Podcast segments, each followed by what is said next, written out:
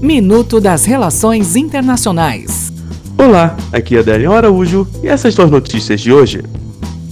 Paraguai. Presidente Jair Bolsonaro manifestou apoio ao presidente do Paraguai, Mário Ábilo Benítez, ao ser questionado nesta quarta-feira sobre a possibilidade de impeachment do aliado sul-americano, por conta da crise gerada pela revelação dos termos de ata diplomática assinada por autoridades dos dois países em maio, pelo qual o governo paraguaio concordou em pagar mais pela energia hidrelétrica binacional de Itaipu.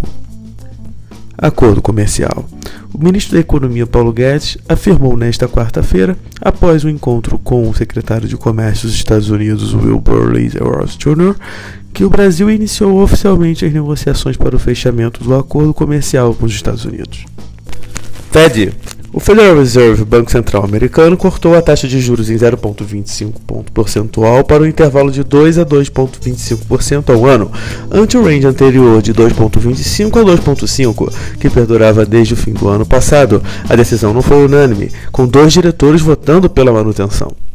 Até o próximo minuto. Enquanto isso, aproveite mais conteúdo no portal seire.news.